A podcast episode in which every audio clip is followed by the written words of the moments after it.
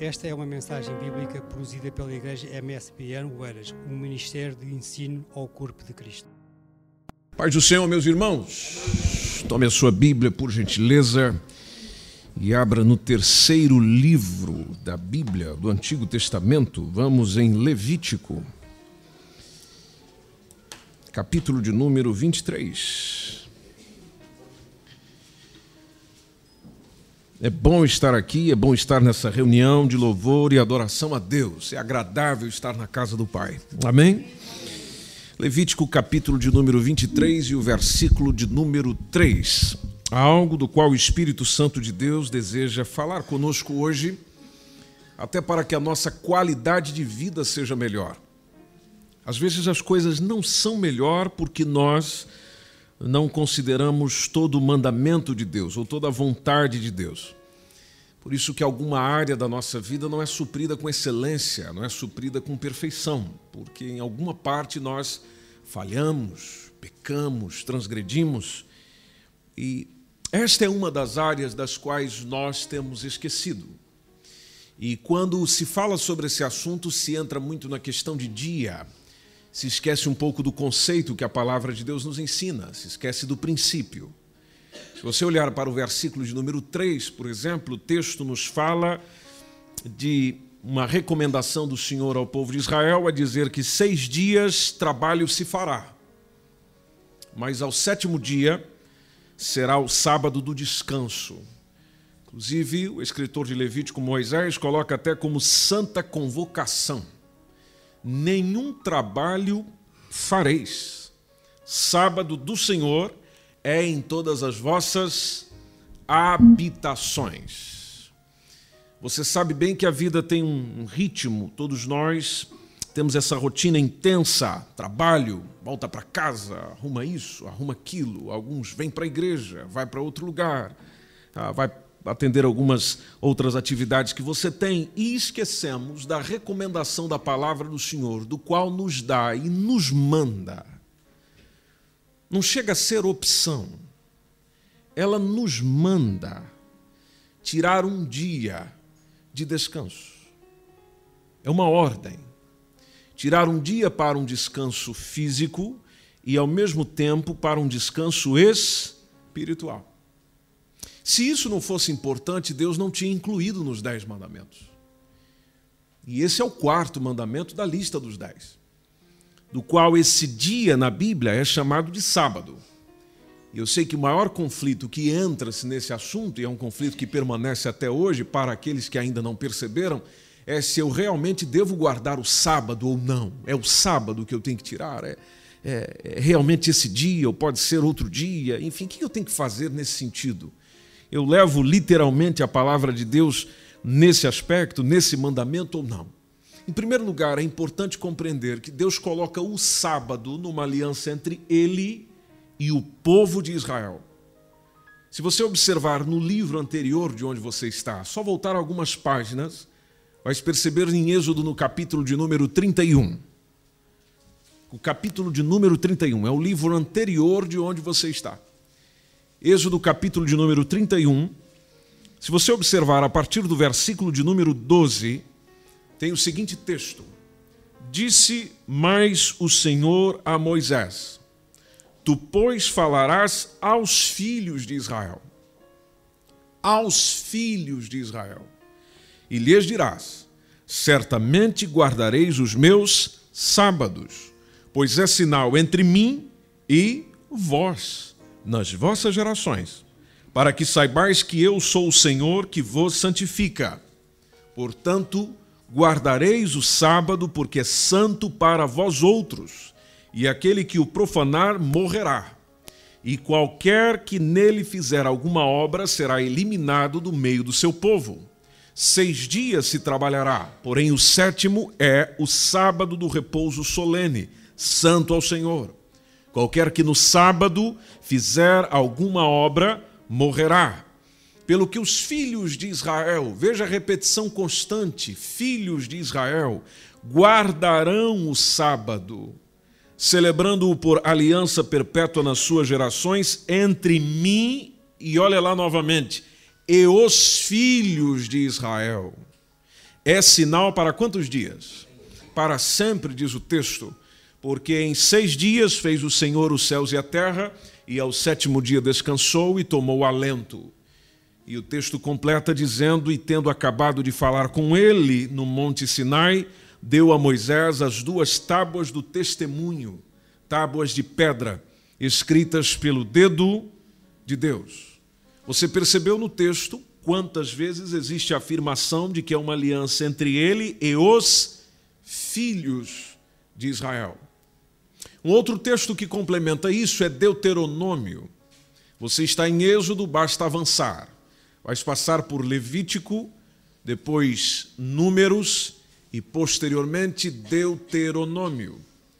Se você observar no capítulo de número 5, no versículo de número 15, é uma repetição de toda a lei. Deuteronômio nos apresenta qual foi o discurso de Moisés antes de eles entrarem na terra prometida. E neste discurso, a geração, ou a nova geração que estava para adentrar a terra prometida, lá está Moisés a relembrar este povo, dizendo, capítulo 5 e verso 15: Lembra-te de que foste servo na terra do Egito e que o Senhor teu Deus te tirou dali com mão forte e braço estendido, pelo que o Senhor teu Deus te ordenou que guardasses o dia do sábado. Se você for mais à frente, no livro do profeta Ezequiel, no capítulo de número 20, e esse você tem que correr um bocadinho mais. No livro do profeta Ezequiel, no capítulo de número 20, entre o versículo 10 e o verso 12. Se colocarmos isso numa sequência cronológica, já vai ser um pouco à frente na história deste mesmo povo, povo de Israel. Em Ezequiel, capítulo de número 20, entre o verso 10 e o verso 12, lá está o Senhor usando Ezequiel e dizendo ao povo de Israel: Tirei-os da terra do Egito e levei-os para o deserto. Eu dei-lhes os meus estatutos lhes fiz conhecer os meus juízos, os quais, cumprindo-os o homem, viverá por eles. E também lhes dei os meus sábados, para servirem, olha lá novamente o propósito do sábado, para servirem de sinal entre mim e quem? E eles, para que soubessem que eu sou o Senhor que os santifica. A Bíblia até nos fala de que certa vez um homem foi morto por não guardar o sábado. Isso é relatado em Números, no capítulo de número 15, onde um homem decidiu sair colher lenha no dia do sábado. Quando foi tomado conhecimento disso, a ordem do Senhor para aquele homem, ou para Moisés, para o povo de Israel, é para que o apedrejassem. Naturalmente nós perguntamos, mas por que, que o homem foi morto por causa disso? Porque a morte ou o apedrejamento era o castigo notório para alguns tipos de pecados. Se alguém fosse tomado em adultério, era apedrejado. Se alguém, por exemplo, ofendesse o pai e a mãe, como aconteceu, e nós vemos isso no Pentateuco, de um jovem que ofendeu o pai e a mãe, eles eram mortos a pedradas, apedrejamento. E ele foi morto porque a quebra do sábado exigia uma punição desta mesma forma, desta mesma maneira. Quando você olha para todo o Velho Testamento, vais perceber que o sábado era por aliança perpétua nas suas gerações, conforme nós lemos o texto, entre Deus e os filhos de Israel. Você não encontrará na Bíblia gentios, e quando você lê na Bíblia gentios, não se refere ao povo judeu. Gentios são aqueles que não são povo de Israel, não são judeus. Você não encontra na Bíblia passagem alguma dizendo para os gentios guardarem o sábado. E é até interessante a forma como os judeus levam isso a sério até hoje. Talvez você conviva com alguém judeu ou já tenha visto alguém que faz parte do judaísmo proceder nesse dia. Quando se dá sexta-feira à tarde, à tardezinha, eles já começam a abster-se do trabalho. Existem três refeições, precisamente, nessa, nesse tempo, que é o jantar de sexta-feira, que é o almoço de sábado, a refeição no finalzinho de tarde. As regulamentações para o sábado não estão precisamente só na Bíblia. Os judeus também têm outros livros que orientam a sua prática religiosa, e dentre eles está o Talmud. Segundo o Talmud, são 39 as atividades que são proibidas de fazer durante o sábado ou Shabá, como eles chamam. Excepcionalmente, se for algum caso de vida ou aonde está um risco do qual a vida está em perigo, para o judeu, respeitando a palavra de Deus, a vida está acima de qualquer outra coisa. Então ele se põe ao trabalho no sábado quando existe alguma ameaça para a própria vida. E neste dia, eles reservam para frequentar a sinagoga, que é onde eles se reúnem. Se reúnem para ler, se reúnem para estudar, se reúnem para aprender, se reúnem para cultuar. Mas eu devo guardar o sábado? Eu que sirvo a Cristo, sou discípulo de Cristo, devo guardar o sábado? A resposta precisa que eu dou para si é não. Você não precisa, principalmente por três razões. A primeira delas, e do qual o apóstolo Paulo registrou em Colossenses, no capítulo de número 2, no versículo 16 e no versículo de número 17, quando o apóstolo Paulo vai nos mostrando que as leis do Velho Testamento, as leis do Velho Testamento eram para continuar somente até a morte de Cristo.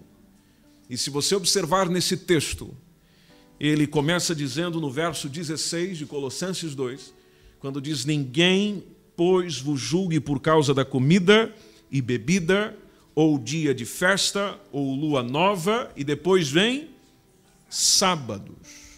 Porque tudo isso, porque tudo isso, inclusive a questão do sábado, tem sido sombra das coisas que haviam de vir. E aí ele diz o que é que havia de vir que é a Cristo, porém ele complementa o texto dizendo: Mas o corpo é de Cristo. Talvez esse seja o texto mais importante de toda a situação, porque ele diz que o sábado era uma sombra de Cristo. O sábado se referia a um dia de descanso. Nós encontramos descanso em Cristo. O sábado se referia a um dia do qual as pessoas se dedicavam exclusivamente ao Senhor. Em Cristo, todo dia é do Senhor seja, todo dia eu me volto para o Senhor. A igreja do primeiro século, por exemplo, ela se reunia no domingo, não no sábado. A igreja do primeiro século não viu problema em se reunir no domingo. Há um texto de Atos no capítulo de número 20, por exemplo, que nos traz essa informação, capítulo 20, verso 7. Depois tem em 1 Coríntios capítulo 16, entre o verso 1 e 2. Esses dois textos nos mostram os cristãos tendo atividades no domingo. Por que a igreja do primeiro século se reunia no domingo? Porque muitos acontecimentos importantes do Novo Testamento ocorreram no primeiro dia da semana, e é importante percebermos isso.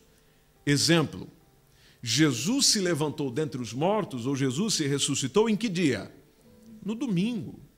As primeiras aparições de Jesus para provar que ele havia ressuscitado foram no domingo.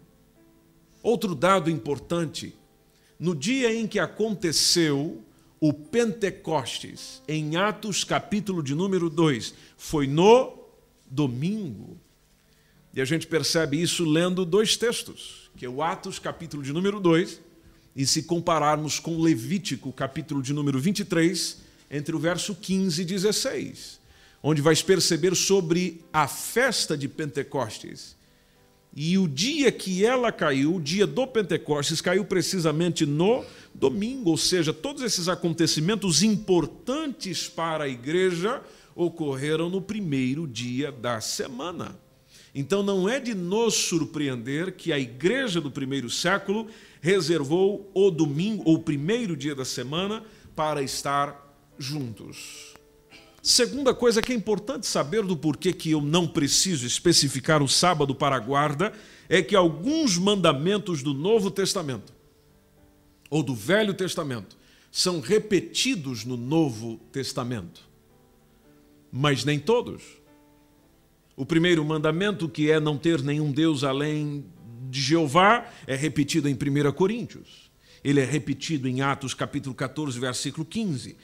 O segundo mandamento, que é não esculpir nenhuma imagem, é repetido em Gálatas, é repetido em Romanos. O terceiro mandamento, que é não tomar o nome de Deus em vão, é repetido na epístola segundo Tiago. Quando a gente chega no quarto mandamento, de lembra-te do dia do sábado, esse é o único dos dez que não é repetido para que seja cumprido para que seja cumprido. É falado sobre o dia, é falado sobre o momento, é falado de como Jesus tratou com esse assunto, mas não para que se cumpra. Vamos para o sexto mandamento: honrar os seus pais, é repetido em Efésios. Não matar é repetido em Romanos. O sétimo mandamento, não cometer adultério, é repetido em Romanos, é repetido em 1 Coríntios. Não roubar é repetido em Romanos e Efésios. O nono mandamento, que é não prestar falso testemunho é repetido em Apocalipse. E o décimo mandamento, que é não cobiçar, o apóstolo Paulo repetiu em Romanos e também na carta aos Efésios. Em Atos, capítulo de número 15, é quando nós encontramos no versículo 1 que então alguns que tinham descido da Judéia ensinavam assim aos irmãos. E olha o que eles ensinavam. Se não vos circuncidardes, nem chega a falar do sábado nesse texto, se não vos circuncidardes conforme o uso de Moisés, eles diziam que os irmãos não tinham salvação. Se você olhar no versículo de número 5, diz que alguns, porém, da seita dos fariseus que tinham crido se levantaram dizendo que era mister circuncidá-los e mandar-lhes que guardassem a lei de Moisés. Se você olhar no versículo 10 e o versículo de número 11, há uma pergunta dentro dessa discussão, do qual está colocada no texto da seguinte forma: Agora, pois, por que tentais a Deus, pondo sobre a serviço dos discípulos um jugo que nem nossos pais puderam suportar? E eles reafirmam qual era a crença da igreja naquele tempo. Mas nós cremos que seremos salvos pela graça do Senhor Jesus Cristo, como eles também. Eles quem? gentios, aqueles que não eram judeus. Observe o verso 19. Por isso eu julgo que não se deve perturbar aqueles dentre os gentios que se convertem a Deus. Os judeus guardavam o sábado como tinham feito por gerações, porque eles não acreditavam que nada no Velho Testamento ou nada do Velho Testamento tivesse sido removido. Mas interessante quando nós olhamos para o verso 20 e o versículo de número 21, quando eles decidem escrever aos irmãos. E se você observar as recomendações que os apóstolos deram aos irmãos gentios, é de que eles se abstivessem das contaminações dos ídolos, depois da fornicação, do que é sufocado e do sangue. E o verso 21 diz: Porque Moisés, desde os tempos antigos, tem em cada cidade quem o pregue e cada sábado, aqui se refere ao dia de reunião, é lido nas sinagogas. Depois, Lucas, que escreveu Atos dos Apóstolos, colocou ou repetiu o texto da carta no versículo de número 23 e o versículo 24, quando ele disse: E por intermédio deles escreveram o seguinte. Essa é a conclusão da reunião dos nossos irmãos daquele dia. Os apóstolos os anciãos e os irmãos, aos irmãos dentre os gentios que estão em Antioquia, Síria, Cilícia, saúde. Porquanto ouvimos que alguns que saíram dentre vós vos perturbaram com palavras e transtornaram as vossas almas, dizendo que deveis circuncidar-vos e guardar a lei, não lhe tendo nós dado mandamento. Aí o verso 28 e 29 é a conclusão.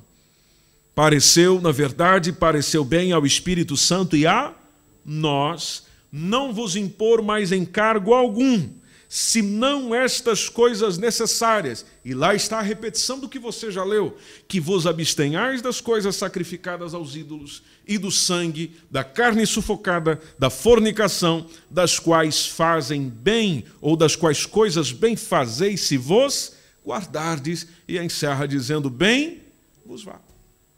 Onde está o sábado? Onde está o sábado? Nós não dizemos também que o primeiro dia da semana é o sábado cristão. Não devemos também ir para o extremo e dizer que o sábado cristão é o domingo. Quando olhamos para a palavra do Senhor, o sábado é dia do descanso, nenhuma passagem do Novo Testamento diz para nós descansarmos ou no primeiro, ou no, no segundo, ou no terceiro, ou no quarto dia, não há sábado cristão, mas atenção. Eu não estar mandatado especificamente para o sábado como cristão não quer dizer que eu não deva descansar. Eu preciso olhar para o princípio do que Deus me diz. Eu não estou ligado a dias, mas não quer dizer que eu deva desconsiderar o princípio. Todo princípio tem razão, todo princípio tem causa de existir. O sábado para o povo de Israel era para ser dedicado ao Senhor e para descanso. E é aqui onde deve entrar a nossa prática para com a palavra de Deus. Qual é o dia da semana que eu reservo? Que você reserva? Para descanso e para o Senhor. Talvez esta seja a causa de você estar estressado, cansado, fadigado, porque você não descansa. Você não deixa nem o seu corpo descansar e também não permite nem a sua alma descansar no Senhor. Alguém pode pensar, mas Jesus Cristo, que é o meu Senhor e o meu Mestre, guardava o sábado? Logicamente que sim você precisa lembrar de que ele era judeu. E como judeu, ele não só guardou o sábado, ele também foi circuncidado, ele também ofereceu, teve animais oferecidos por ele, lá em Lucas capítulo de número 2. Ele ensinou os outros a oferecerem animais, ele observou os dias festivos, Lucas nos mostra isso, Mateus mostra isso, mostrou um grande cuidado e zelo pelo templo físico que havia na época, ensinou os outros a observarem as coisas que Moisés havia escrito, enfim, ele era um judeu. Se olharmos para os seus discípulos, eles observaram a mesma coisa. Os seus discípulos também trabalharam e serviram no sábado, já compreendendo para que é que o sábado foi criado. Porque Jesus conviveu num tempo onde as pessoas exigiam que tinha que acontecer aquela guarda e aquela guarda não poderia é, permanecer ou permitir fazer-se alguma coisa. Tanto que teve um dia que os discípulos estavam com fome e saíram tomando algumas espigas num campo e eles foram repreendidos por quem estava próximo porque faziam aquilo no sábado. Chegaram até a repreender Jesus um dia porque Jesus curou um homem no sábado. É o legalismo. É quando nós vamos para os extremos. Pessoas que vão para os extremos, mas Jesus tinha a vida estressante que você tem hoje. Não pense que naquela época, por não haver telemóvel, e-mail, internet, a coisa não era complicada. Não haver carros, não tinha o seu estresse, claro que tinha. Deixe-me mostrar pelo menos dois textos para si. Se você observar na sua Bíblia, no Evangelho segundo Marcos, capítulo de número 3, e o versículo de número 20, nos diz que Jesus foi para casa. Marcos capítulo 3, versículo 20 diz que Jesus foi para casa. E o texto diz que uma grande multidão se apinhou de tal maneira que ele e os seus discípulos não conseguiam ao menos fazer o quê? Comer pão. Não é semelhante ao seu local de trabalho onde você come às pressas? É tudo às pressas. Pois é, eles não tinham nem tempo da alimentação por causa do tanto de pessoas que têm para servir. Vá até o capítulo 6. Mesmo evangelho. Observe no versículo de número 30. Isso aqui é o relatório que os discípulos vão dar de um trabalho que fizeram em nome de Jesus. Aí eles retornam, ao, retornam os apóstolos, reúnem com Jesus para fazer um, um levantamento de todo o trabalho que foi feito. Aí Jesus convidou a eles, o verso 31, e disse: Vinde somente vós comigo para um lugar deserto, e vamos fazer o quê? Vamos repousar, vamos descansar, porque nós tivemos muito trabalho.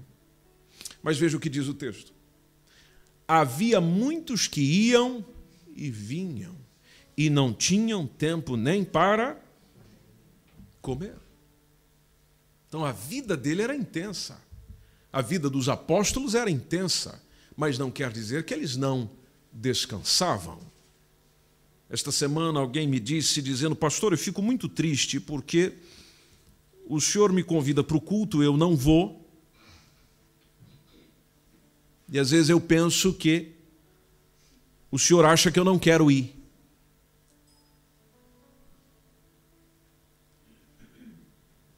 E Deus sabe que eu não vou por causa do meu trabalho e por causa das minhas atividades. E a orientação que foi dada à irmã é: você precisa rever essa situação. Porque a partir do momento que o meu trabalho está a tirar a oportunidade de eu dedicar um dia de descanso, não somente ao meu físico, mas à minha alma, isso é prejudicial para mim. Isso está me afastando de Deus. E a maior prova é que aqueles que vão se afastando, se afastando, não frequentam mais o culto, vai deixando o culto, só vai se envolvendo com o trabalho, só vai se envolvendo com a rotina. O que, que acontece? Entram num desânimo espiritual.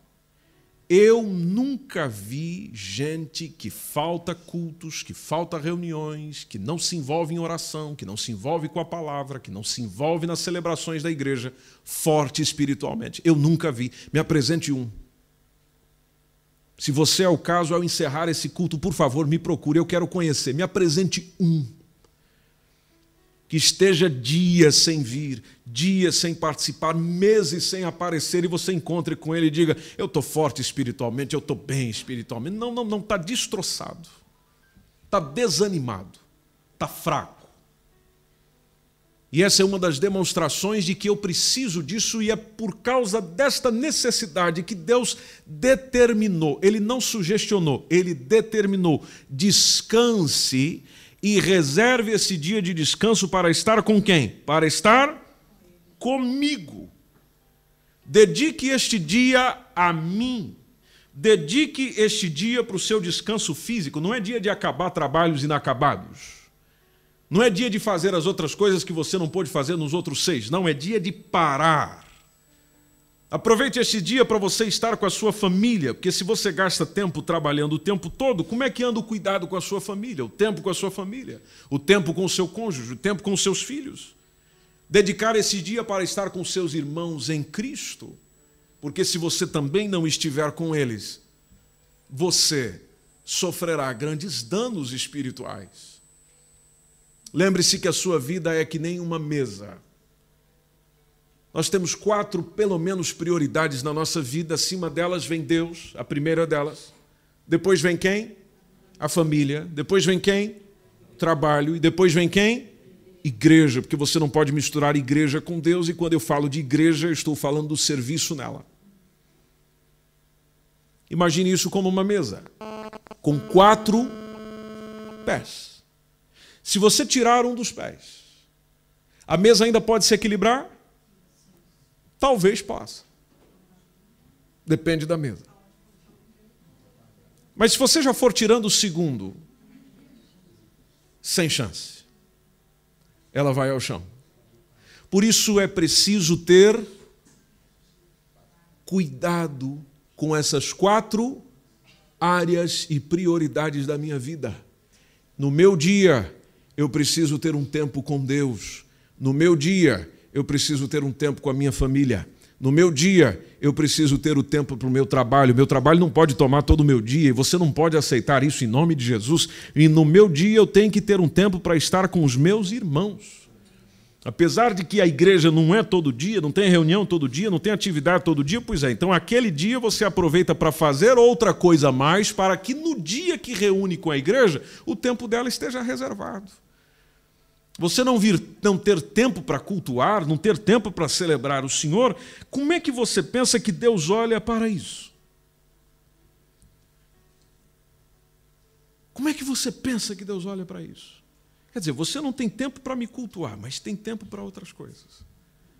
Por isso que Deus nos conhece, porque foi Ele que nos criou e Ele sabe que faz parte das nossas necessidades o descanso e o tempo da adoração O descanso e o tempo da adoração. O descanso e o tempo da adoração. Que dia que você escolheu para isso?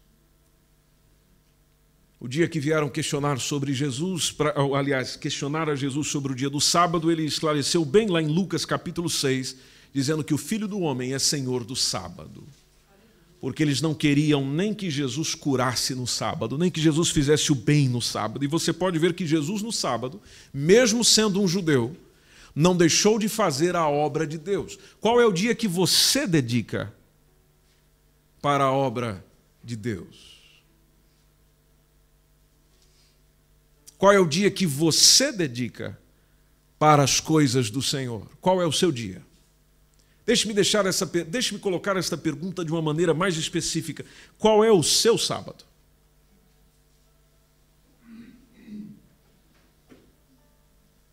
Qual é o seu sábado? Aí você pode responder: Eu não tenho sábado. Então você está transgredindo a palavra do Senhor. Você deveria descansar. É dever descansar. E é dever reservar um dia para estar exclusivamente com Ele. Seu dia é o domingo, que seja o domingo. É segunda-feira, que seja segunda. É terça, que seja terça. É quarta, que seja quarta. Você escolhe. Você é que delimita isso. Mas não deixe de levar a sério o mandamento do Senhor. Aproveite esse dia não só para descansar o seu físico, descanse a sua alma, para você passar mais tempo com Ele, para você passar mais tempo na presença do Senhor, para você vir estar com os teus irmãos. É gostoso adorar em conjunto. Vocês viram aqui, enquanto o ministério de louvor nos conduzia, nós cantávamos em conjunto, adoramos em conjunto. Numa reunião como essa, nós oramos em conjunto. O irmão Antônio veio aqui e falou no início que nós somos um corpo e o corpo está junto, ligado, ou seja, em conjunto. É um conjunto de membros que forma o corpo, ou seja, nós precisamos estar juntos. É uma necessidade eu estar com a minha igreja. É uma necessidade que nós precisamos levar isso a sério. Vocês sabem bem que quando nós fazemos o que Deus nos pede, Deus vem ao nosso encontro. Deus tem prazer em abençoar gente obediente. Por que não fazê-lo? Você pode estar em pé.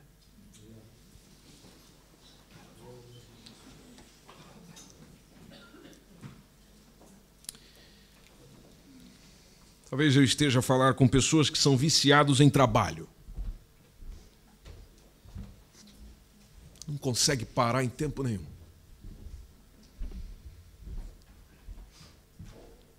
Não faça isso com você. Não faça isso com Deus. Não faça isso com a tua família. Não faça isso com os teus irmãos. Não faça isso.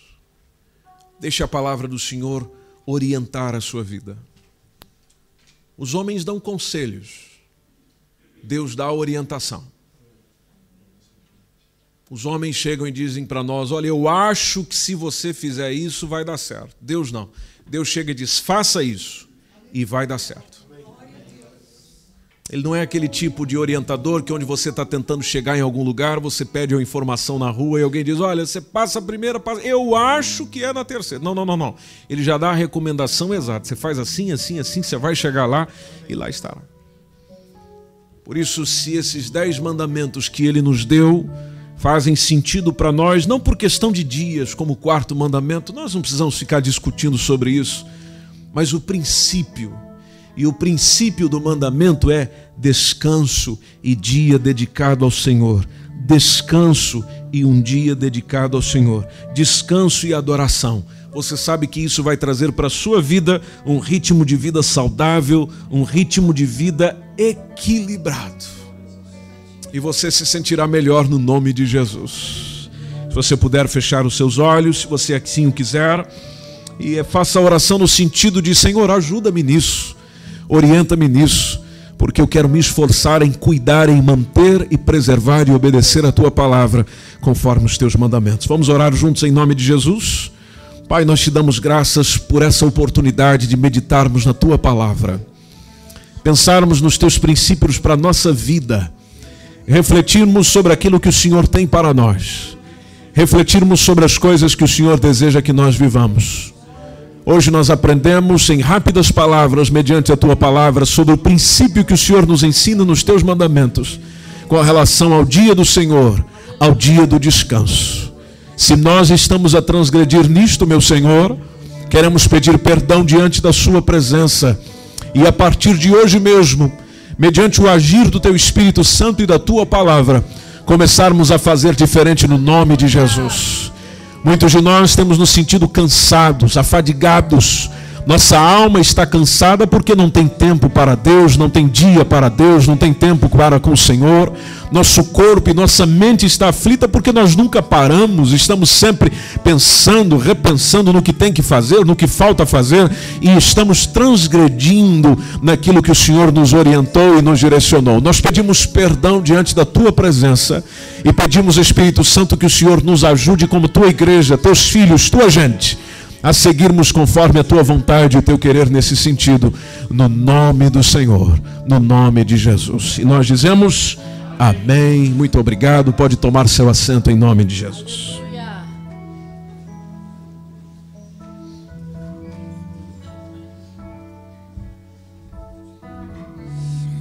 Aleluia.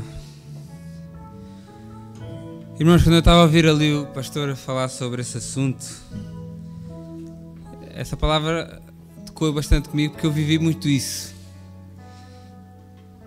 E as pessoas que me conhecem sabem que, que é a realidade. Às vezes nós associamos vícios, associamos algo que nos afasta de Deus ou algo que não agrada a Deus, só como a pessoa que fuma, a pessoa que se droga, a pessoa que anda na fornicação. Irmãos, eu trabalhei durante oito anos, 16 horas por dia. E eu vendia as minhas férias, ia trabalhar nas minhas folgas e não conseguia fazer nada para Deus. E estava do jeitinho que o inimigo quer. Fica aí entretido.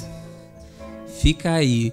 Esquece-te de Deus. Esquece que Deus existe. Ele não é importante para ti. Importante para ti é o trabalho.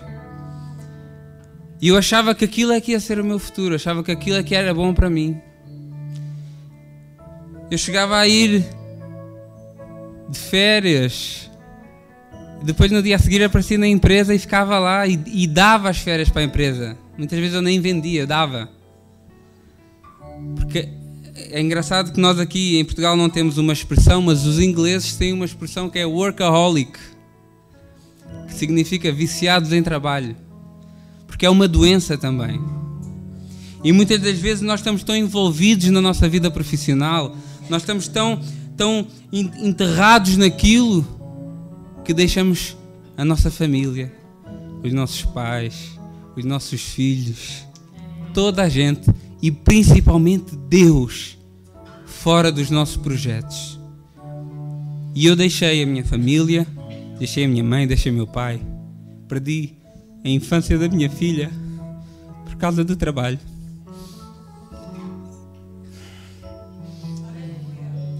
Graças a Deus que eu não perdi Deus. Deus eu não perdi. E hoje em dia, por ironia do, do destino, eu nunca trabalhei tão pouco como trabalho hoje. Tenho duas folgas, às 5 horas estou na rua e nunca tive uma condição financeira tão boa como eu tenho hoje. Então a gente vai ver que uma coisa não, não está ligada com a outra. Não é por muito trabalharmos que muito ganhamos, antes pelo contrário por muito trabalharmos, muito temos a perder. Não viva só para trabalhar, trabalhe para viver. Amém? Graças a Deus por essa palavra. Falou muito comigo porque eu vivi isso, irmãos. Isso eu vivi isso. E não recomendo a ninguém. Não recomendo a ninguém a deixar as pessoas que ama Deus de lado por um objetivo financeiro, por um objetivo. Não a gente sabe que tudo vai ficar aqui. Tudo aquilo que a gente possa alcançar aqui nesta terra fica. Mas a nossa comunhão com Deus é eterna. E é por essa comunhão que a gente tem que prezar a cada dia. A cada dia. Graças a Deus pela vida do nosso pastor, por nos fazer lembrar isso que muitas vezes nós esquecemos. Graças a Deus por esta noite e por estarmos aqui e Deus nos dar a oportunidade de ouvir essa palavra. Esta foi uma mensagem da Igreja MSBN Oeiras. Siga-nos nas nossas redes sociais, Facebook e Instagram. E pelo nosso canal no YouTube, acesse também ao nosso site msbnportugal.com.